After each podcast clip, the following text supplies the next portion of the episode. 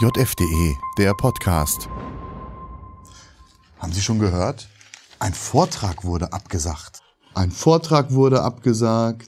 Ein Vortrag wurde abgesagt. Ein Vortrag wurde abgesagt. Und wieder wurde ein Vortrag abgesagt, meine Damen und Herren. Und wenn Sie jetzt meinen, huch, ist da etwa ein Sprung in der Platte? Dann herzlich willkommen in der Realität.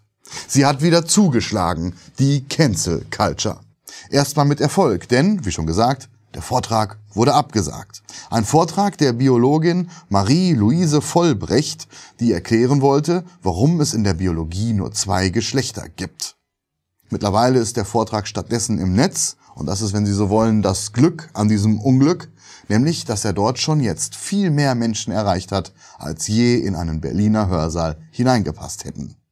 Und ja, auch dort an der Humboldt-Universität soll er nun doch noch gehalten werden, wenn auch im Rahmen einer Veranstaltung, die schon so ein bisschen wie betreutes Denken anmutet, samt ministerialer Kommentierung direkt im Anschluss. Aber immerhin, wie kam das Ganze nun? Weil es endlich mal einen großen Aufschrei in einem solchen Fall gab. Dabei ist der Vortrag inhaltlich nicht sonderlich tiefgründig. Das ist kein Vorwurf, auch keine Kritik, sondern liegt in der Natur der Sache. Er richtete sich ja eigentlich an ein Laienpublikum. Nur wären wir hier nicht JFTV, wenn wir nicht den Anspruch hätten, dieses Thema für Sie hier und heute noch etwas tiefgründiger aufzubereiten. Und es freut mich sehr, dass wir das auch leisten können, denn genau dafür haben wir exakt den richtigen Gesprächspartner gefunden. Er ist kein Doktorand, sondern schon lange Professor der Biologie. Er forscht an einer der renommiertesten Universitäten der Welt, nämlich Stanford in Palo Alto, Kalifornien. Und zu seinen Forschungsschwerpunkten zählt ausgerechnet die Evolutionsbiologie und dort auch und insbesondere die Evolution der biologischen Geschlechter. Und auch er ist schon massiv Opfer der Cancel Culture geworden, weit schlimmer als im aktuellen Fall. Bis hin zu Gerichtsverfahren ging es bei ihm. Über eines haben auch wir bei JFTV einmal berichtet. Mittlerweile ist er zweit- und drittinstanzlich von allen Vorwürfen freigesprochen worden. Stand jetzt. Damit das auch so bleibt, gibt er auch uns, auch JFTV, Interviews nur noch mit dem deutlichen Hinweis auf sein eigenes 580-seitiges Buch samt der darin enthaltenen Quellangaben. Warum er das tut, wie es überhaupt so weit kommen konnte und vor allem, warum es tatsächlich nur zwei Geschlechter gibt. All das ist heute unser Thema bei JFTV. Man darf heute nichts mehr sagen, ohne Quellen zu nennen. Nur die Politiker dürfen ihren, ihren vollidiotischen Quatsch von sich geben. Das JFTV-Thema der Woche. Damit herzlich willkommen, meine sehr verehrten Damen und Herren, zu einer neuen Ausgabe von JFTV Thema. Und herzlich willkommen auch an unseren heutigen Gesprächspartner, den wir begrüßen in einem, ja, zum Thema unserer Sendung passenden Umfeld, nämlich mitten in der Natur. Herzlich willkommen an den Biologen Professor Ulrich Kutschera. Ja, hallo. Ja, Herr Professor, beginnen wir erstmal mit diesem Vortrag, der nicht hätte gehalten werden sollen aus Sicht gewisser Kreise, dann aber, wie gesagt, im Netz erschienen. Sie haben ihn sicher sicherlich auch angeschaut und ich denke, es ist an dieser Stelle keine Überheblichkeit oder Arroganz, wenn wir Sie als erfahrenen Professor der Biologie bitten, diesen Vortrag einer jungen Doktorandin einmal zu beurteilen. Also insbesondere mit Blick auf die darin getätigten biologischen Aussagen. Ist das soweit alles korrekt oder müssen Sie da hier und da den Rotstift ansetzen? Nein, ich habe mir den Vortrag angeschaut. Der Vortrag ist von A bis Z fachlich korrekt. Er reflektiert den Kenntnisstand der klassischen Biologie oder Sexualbiologie, ähm, der in vielen Büchern niedergelegt ist. Das heißt, sie bestätigen also die inhaltliche, die fachliche Korrektheit dieses Vortrages und damit auch äh, seine Kernaussage, die da lautet, es gibt in der Biologie nur zwei Geschlechter. Genau das wurde kritisiert, es wurde gar als unwissenschaftlich bezeichnet, allerdings von einer Gruppe, die sich nennt äh, Juristen, irgendwas mit Sternchen innen. Also das muss man nicht wirklich ernst nehmen. Das sind die, die dagegen vorgegangen sind, aber die nun ganz sicher nicht mehr von Biologie verstehen als die Biologen selbst. Allerdings, es gibt durchaus in der aktuellen Debatte auch inhaltliche Kritik an dem Vortrag von fachkundigeren Kreisen. Der Tenor lautet, na ja, ganz so einfach sei das ja auch in der Biologie nicht mit den Geschlechtern. Sie haben nun gerade, wie gesagt, dieser Kernaussage zugestimmt. Daher nochmal ganz konkret auf den Punkt. Warum gibt es nur zwei Geschlechter? Da fängt jetzt meine Kritik an, aber nicht an der jungen Dame, sondern an der gesamten Diskussion. Wir müssen unterscheiden in der Biologie zwischen dem biologischen Geschlecht, Sexus, ja, und der Entwicklung hin zur Geschlechtlichkeit, das heißt Gender. Und da die Leute das nicht verstehen in der Regel, erkläre ich das mal auf Grundlage eigener seit 40 Jahren laufender Forschungsarbeiten. Wir haben hier zwei medizinische Blutegel und wir können erkennen bei diesem Zwitter, das sind also Zwitter, männlich plus weiblich in einem Körper oder Hermaphroditen, da erkennen wir eine männliche und weibliche Geschlechtsöffnung bei beiden Tieren. Und dieser Blutegel, der besitzt einen Penis und eine Vagina. Das sind Zwitter, Männchen, Weibchen in einem Körper vereint. Wenn die Tiere jetzt kopulieren, dann agieren sie zuerst als Männchen, indem sie das sekundäre Sexualorgan, den Penis, in die Vagina des Partnertiers einführen, Spermien transferieren also männliche Funktion ausüben.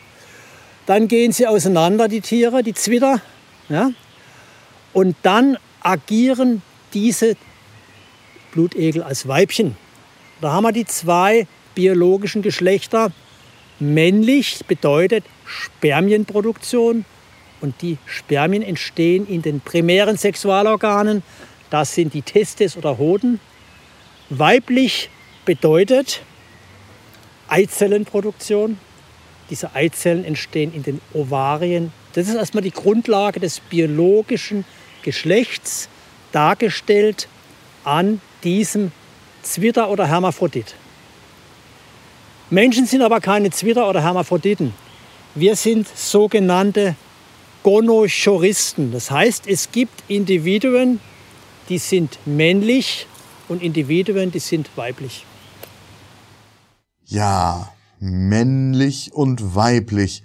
Dabei geht es ganz offenbar um die biologische Reproduktion, also die Vermehrung des Lebens, auch des menschlichen. Herr Professor, seit wann ist das so? Wann ist das entstanden? Und bei wie vielen aller Arten ist das so? Wie viele aller Arten sind vielleicht auch Zwitterwesen wie die, die Sie uns gerade gezeigt haben? Und für wie viel Prozent aller bekannten Arten gilt, was Sie gerade gesagt haben, was auch bei uns Menschen gilt. Sie sind entweder oder. Das ist eine sehr wichtige Frage. Wir wissen, dass im Tierreich 95 Prozent aller Arten zwei Geschlechter sind. Das heißt, es gibt Männchen und Weibchen. Anders formuliert, es gibt Individuen, die produzieren Spermien, die sind durch Testes oder Hoden gekennzeichnet. Und es gibt Individuen, die haben Eierstöcke oder Ovarien, produzieren Eizellen können befruchtet werden und haben eine Gebärfunktion. Die Zweigeschlechtlichkeit gibt es seit etwa 500 Millionen Jahren. Das werden Sie natürlich sagen, woher wissen wir das? All das äh, bezieht sich jetzt auf Aussagen in meinem Buch Strafsache Sexualbiologie. Also alles, was ich sage, kann dann nachgelesen werden mit neuesten Quellenangaben. Wir wissen das, weil, jetzt wird es ganz wichtig, weil die Sexualität, das heißt die Hervorbringung von Spermien und Eizellen und deren Fusion, Zusammenlagerung, das hat was mit der Zellteilung zu tun, mit der Meiose. Und diese Meiose, die kann man nachweisen indirekt in den, innerhalb der letzten 500 Millionen Jahren. Also die Sexualität, die Zweigeschlechtlichkeit ist etwa 500 Millionen Jahre alt. Bei Pflanzen, wir sehen hier wunderschöne Vegetation im Hintergrund. Bei Pflanzen ist es genauso. Bei Pflanzen gibt es auch nur zwei Geschlechter, männlich, weiblich. Allerdings sind 95 Prozent aller Pflanzen zwittrig, das heißt Hermaphroditen. Im Tierreich sind weniger als 5 Prozent Zwitter. Im Pflanzenreich ist es gerade andersherum. Allerdings wird dann gerne eingewandt, dass es ja auch bei Menschen sehr wohl Individuen gibt, die Merkmale beider Geschlechter aufweisen. Man spricht dann von Intersexualität. Das betrifft nur sehr, sehr wenige Individuen, aber es gibt sie.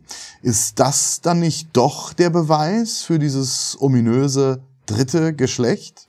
Das Ganze basiert auf grundlegenden Irrtümern und Verwechslungen. Die erkläre ich jetzt mal ganz sauber. Sexus gleich biologisches Geschlecht, da es nur zwei Formen von Sexualzellen gibt, nämlich Spermien, kleine Zellen, männliche Zellen, große nährstoffreiche Eizellen, kann es nur zwei Geschlechter geben. Kein Biologe hat in den letzten 350 Jahren, seit Linné das Ganze aufgebaut hat, eine dritte Gametenform entdeckt. Würde man eine Mischung aus Spermien-Eizellen finden, die irgendeine Funktion bei der Fortpflanzung haben, dann wäre das eine Riesensensation. Und Juristen und Politiker, die das behaupten, mögen wirklich in die Labore gehen und mal gucken. Also bei schätzungsweise 500.000 Tierarten wurde das nicht gefunden. Ich erforsche selber seit über 40 Jahren die Tierwelt und beschreibe Arten auf Grundlage der primären Sexualorgane, der Testes und Ovarien und kann auch immer nur zwei biologische Geschlechter entdecken. Jetzt kommt die Verwechslung, um die es geht. Ich habe gerade erwähnt, dass der Blutegel wie der Mensch einen Penis und eine Vagina besitzt, in einem Körper. Ja? Und das sind jetzt sekundäre Sexualorgane, genau wie die Brüste der Frau.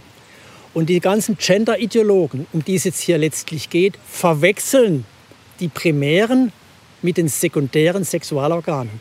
Da es nur zwei Formen von Gonaden, das heißt also Keimdrüsen gibt, nämlich Testes im männlichen Fall beim Blutegel wie beim Mensch, Ovarien im weiblichen Fall, Eierstöcke bei Blutegel wie beim Mensch und dann auch eben nur Eizellen und Spermien gibt, Dadurch bedingt kann es nur zwei biologische Geschlechter geben. Das führt uns aber dann hin zum Begriff Gender. Ja, Gender. Das Wort begegnet uns in den vergangenen Jahren immer häufiger.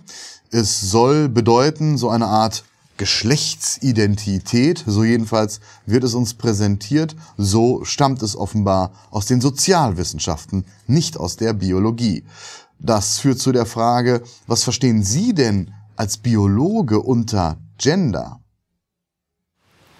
Ich kann wieder nur auf die Quelle verweisen, sonst äh, äh, setze ich mich irgendwelchen juristischen Attacken aus. Ähm, in diesem Buch ist quellengestützt belegt, dass der Gender-Begriff aus der Biologie stammt und was ganz anderes bedeutet. Und das erkläre ich das mal.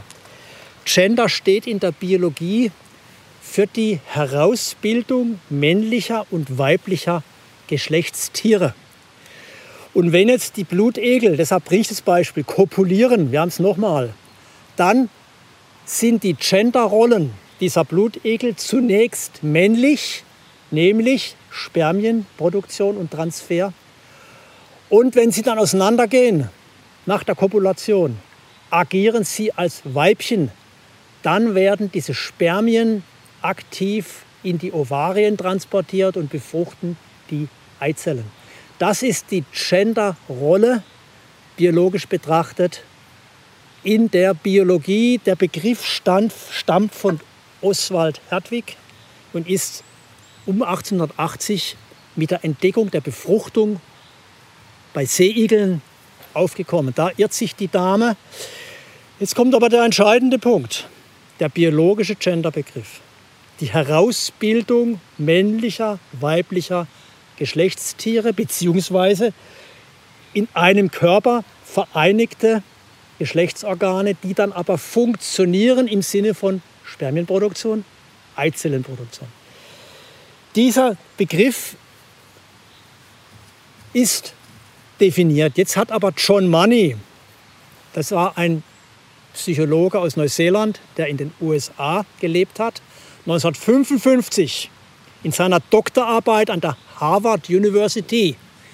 Die muss man gelesen haben, sonst braucht man gar nicht weiter diskutieren. Dieser Doktorarbeit hat er sich auf zwittrige Lebewesen bezogen, hat den Begriff Hermaphroditen benutzt, Zwitter benutzt und hat diesen Zwitterbegriff jetzt auf Intersex-Babys übertragen. Das ist aber ein grundlegender Irrtum, weil die Intersex-Menschen keine echten Zwitter sind. Die können nicht als Männchen und Weibchen agieren. Da hat die Herausbildung männlicher, weiblicher Gonaden, also Eierstöcke, Ovarien mit sekundären Sexualorganen, nicht richtig funktioniert. Wir sprechen in der Biologie hier von DSD, Disorders of Sexual Development. Wir können auch völlig wertfrei sagen, das sind Entwicklungsstörungen.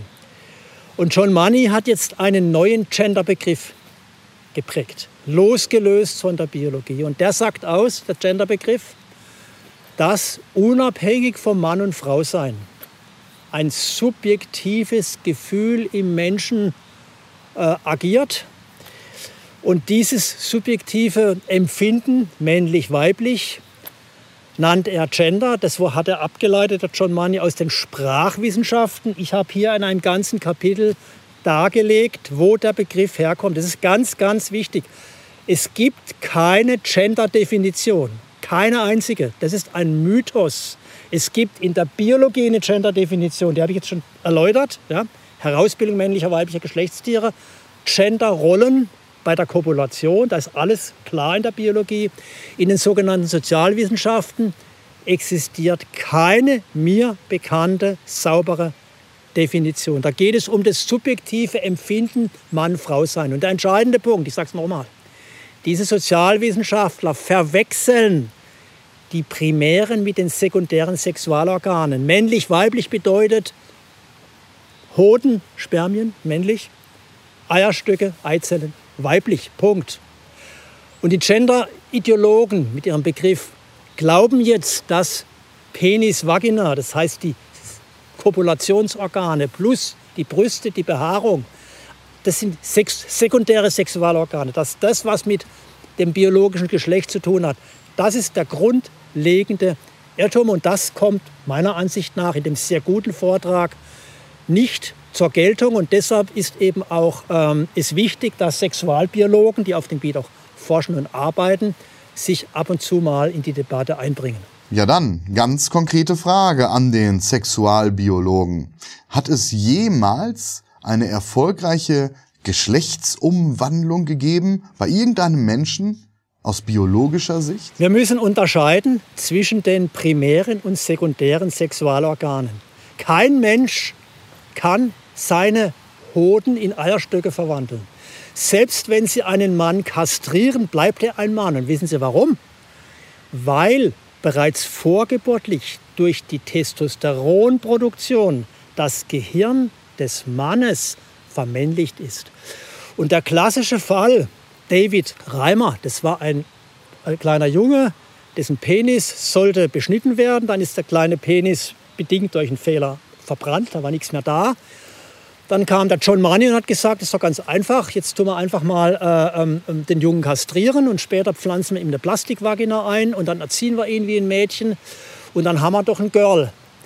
Und dieser, äh, äh dieser ähm, David Reimer, der sich später das Leben genommen hat, hat sich immer als Junge definiert. Und warum? Weil selbst durch Kastration die hormonell, also, also Testosteron, also hodenbedingte Vermännlichung des Gehirns primär weiblich angelegt, schon abgeschlossen war. Also ein Geschlechterwechsel im Sinne der Biologie ist eine völlige Absurdität. Die Leute verwechseln aber in der gesamten politischen Debatte Sexus gleich biologisches Geschlecht, gleich Spermien-Eizellproduktion, gleich primäre Sexualorgane mit Gender, einer fiktiven Gefühlsstimmung, die manche Männer vielleicht auch mal weiblich empfinden lässt. Das gibt es durchaus. Und Frauen, besonders, es gibt auch Testosteron überproduzierende Frauen, ab und zu mal in eine männliche Rolle äh, bringt. Das ist das Grundübel, dass die Basis der Sexualbiologie praktisch unbekannt ist. Mhm. Eine Folge dessen dürfte auch der Trans-Hype sein, den wir aktuell beobachten. Wir haben da vor nicht allzu langer Zeit schon bei JFTV darüber berichtet. Immer mehr junge Menschen, vor allem immer mehr Mädchen, wollen ihr Geschlecht wechseln oder verändern. Sie nehmen dazu Hormone. Manchmal geht es sogar bis hin zu Operationen, bei denen irreparable Veränderungen vorgenommen werden. Und nicht gerade wenige bereuen das dann später.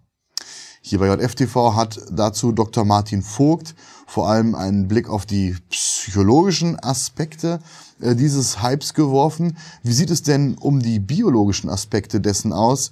Ähm, oder noch deutlicher gefragt, welche Gefahren sehen Sie mit Blick auf den aktuellen Transhype unter jungen Leuten? Ich hatte an der Stanford University, wo ich ja seit vielen Jahren äh, in der Forschung tätig bin, inzwischen per Vertrag, die einmalige Gelegenheit, mehrfach die weltweit berühmteste Person auf diesem Gebiet, nämlich Frau Lili Cheng, kennenzulernen. Ich möchte es kurz erläutern. Frau Lili Cheng kam als Junge zur Welt, hat sich mit zwölf als Frau empfunden, hat, sie hat mir das alles erzählt, mehrfach, ja, auf dem Campus, hat dann später Selbstmordgedanken entwickelt, fürchterliche Depressionen entwickelt und mit 16 dann die Transition, sag ich mal, durchlaufen. Was heißt das? Frau Lili Cheng, die ich jetzt anführen möchte, Sie finden sie im Internet mit ganz, ganz vielen Bildern, ist natürlich eine XY-Trans-Person. Das heißt, biologisch betrachtet, selbst nach Kastration, sollte das jemals erfolgen, immer noch männlich. Woher kommt das? Warum gibt es diese XY-Trans-Jugendliche? Die gibt es wirklich. Eine winzig kleine Minderheit. Das kommt daher, weil bei diesen Menschen die Vermännlichung des primär weiblich angelegten Gehirns aus irgendwelchen Gründen nicht optimal funktioniert hat.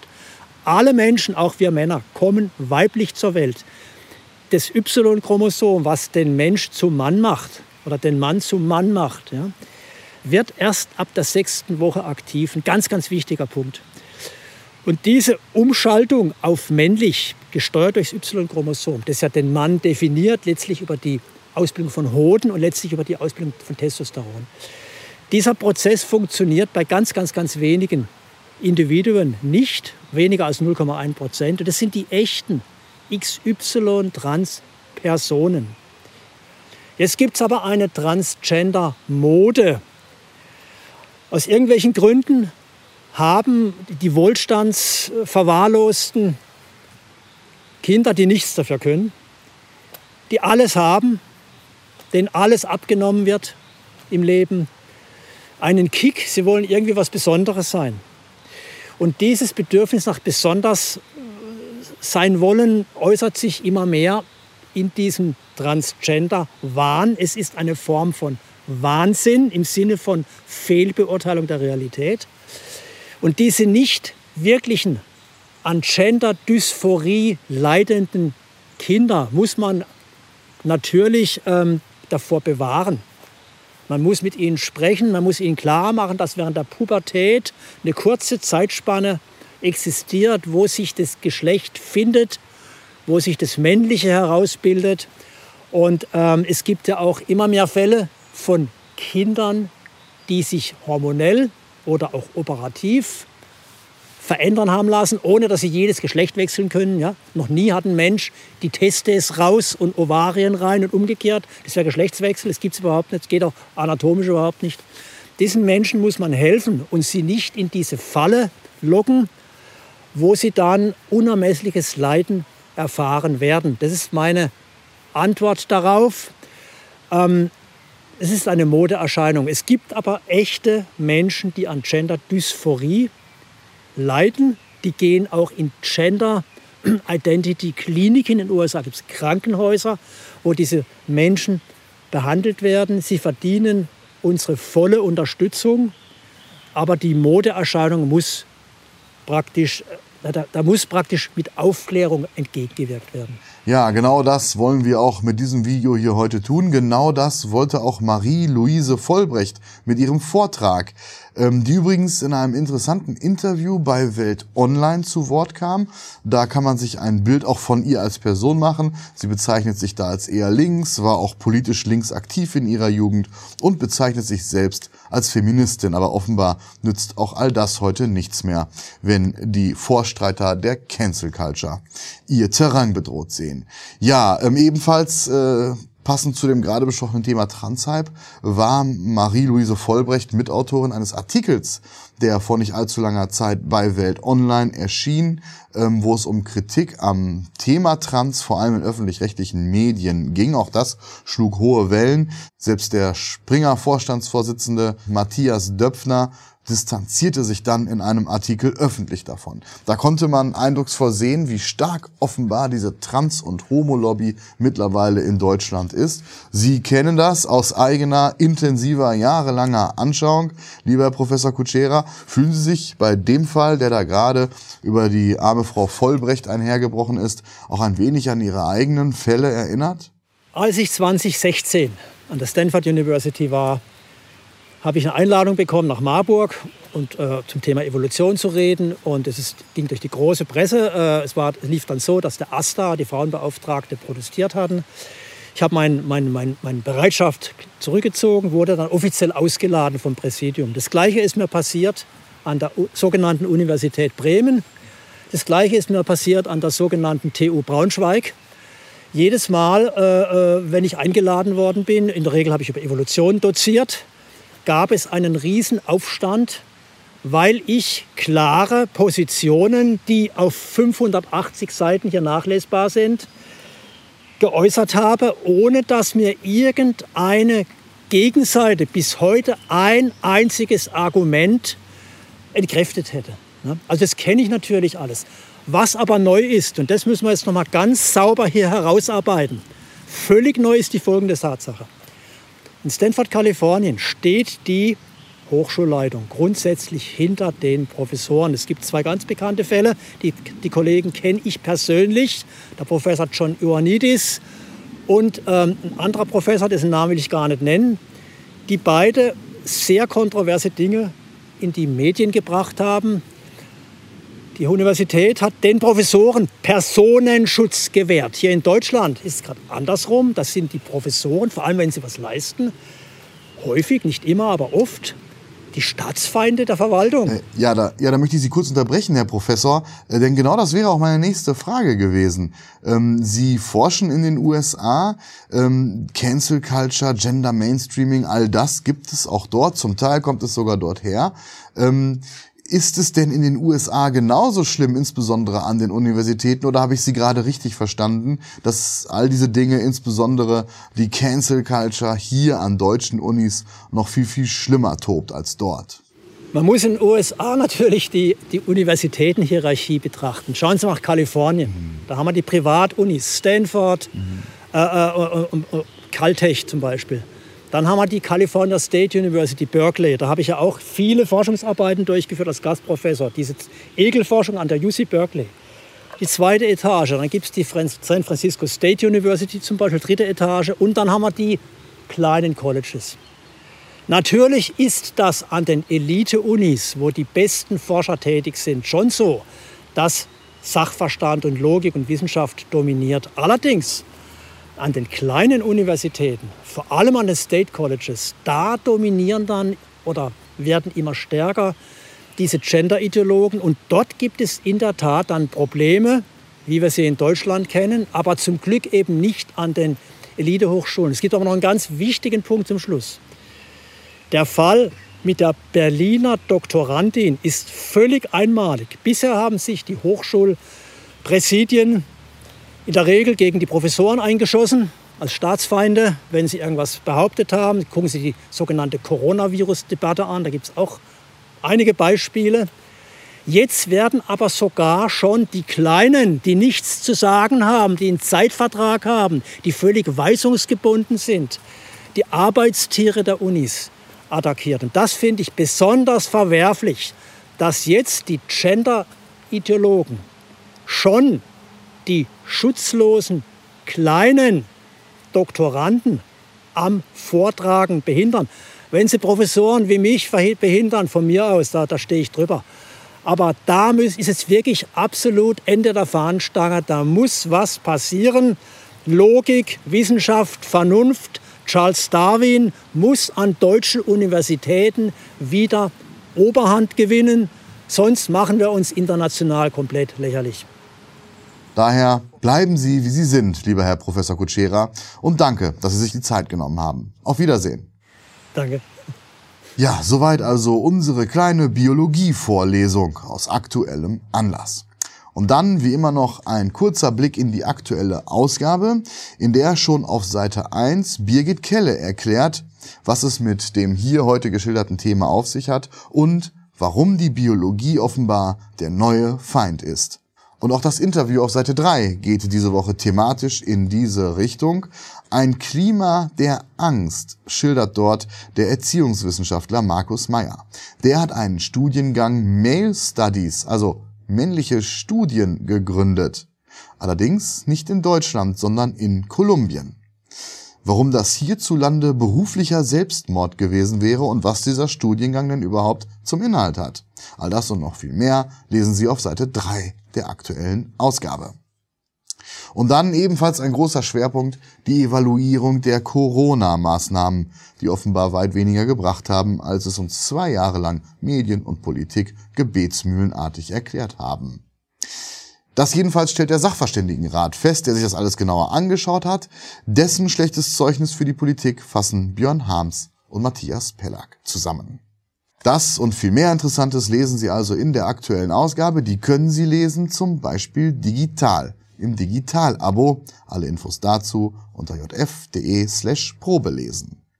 Das war's von meiner Seite. Vielen Dank für Ihre Aufmerksamkeit und bis zum nächsten Mal bei JFTV und im JF Podcast. Auf Wiedersehen und auf Wiederhören. Das JFTV-Thema der Woche. JFDE, der Podcast. Ein Angebot der jungen Freiheit. www.jungefreiheit.de